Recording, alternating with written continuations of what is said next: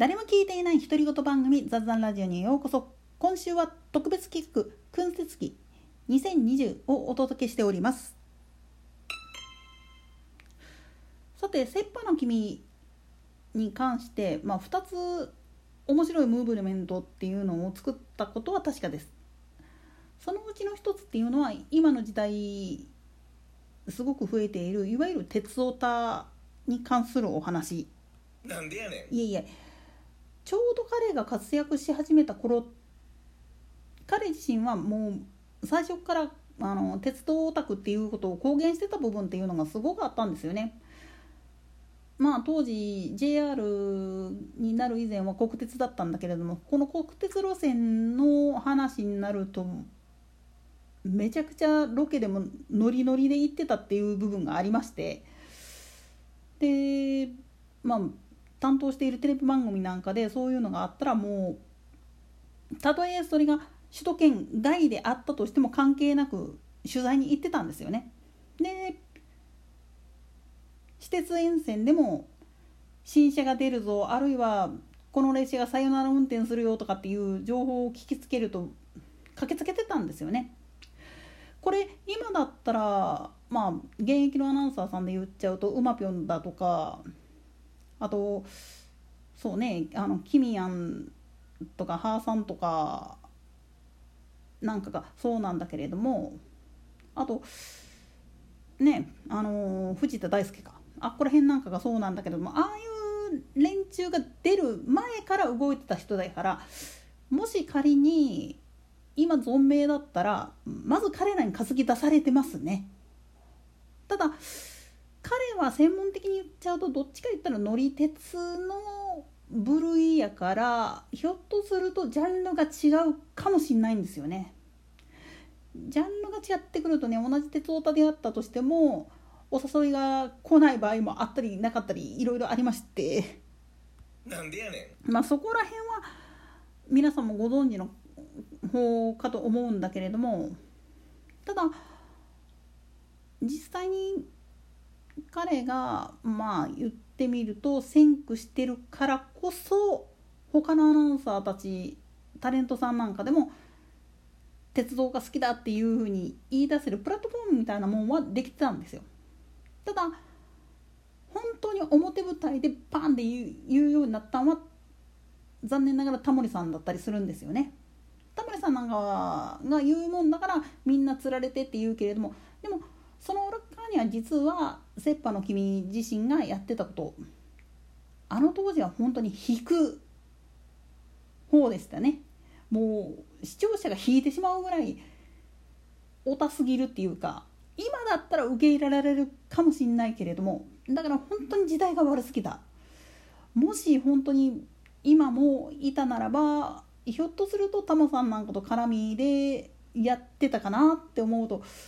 すごい残念に思うしで中川家礼二君とか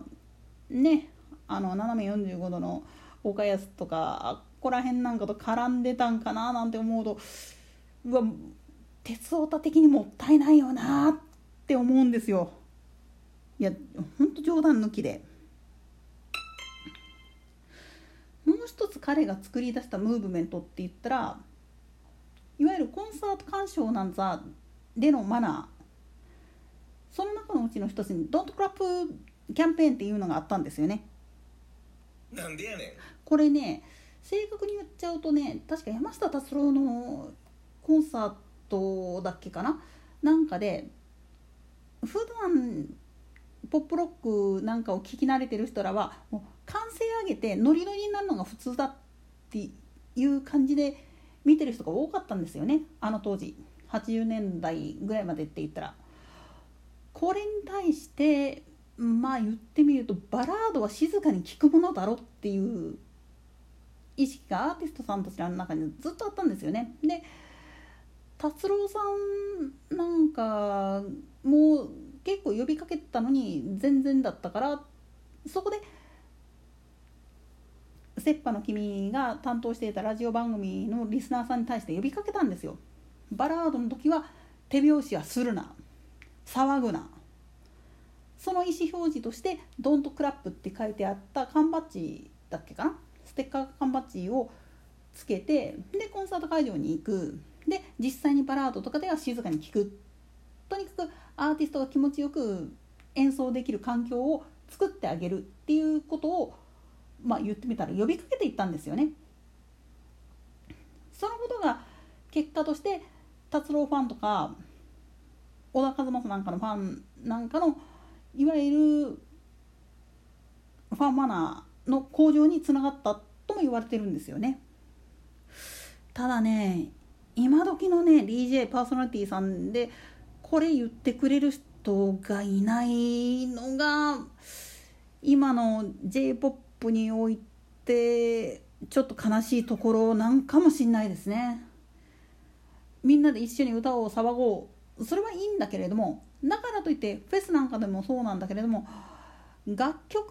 のムードに合わせた形の鑑賞方法っていうのがあるにもかかわらずそれをガン無視して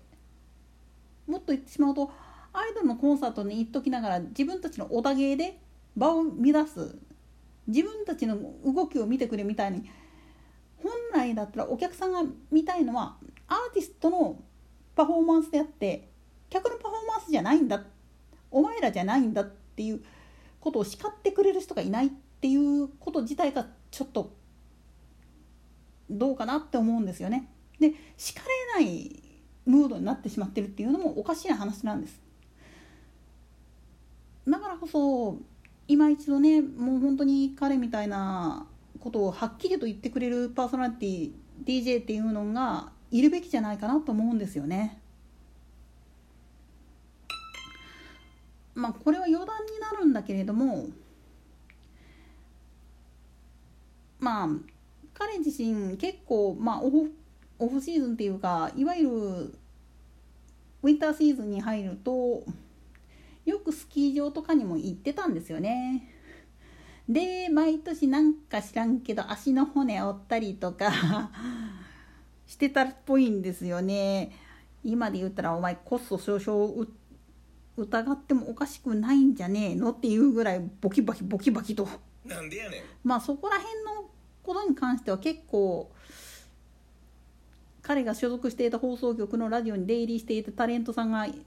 別の番組なんかザーでいじってたりはしてたんだけれどもそうやっていじれる間っていうのは本当に当人にとっては屈辱的な部分であると同時に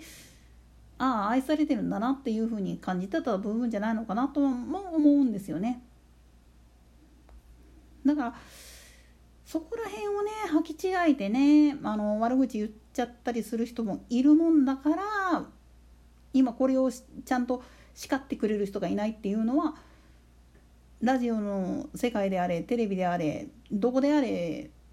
一番の不幸なんじゃないかなって思うんですよね。ったところで本日はここまでにしておきます。明日以降はもう一人国かの君の方の話をやっていこうかなと思います。それでは次回の講師までごきげんよう。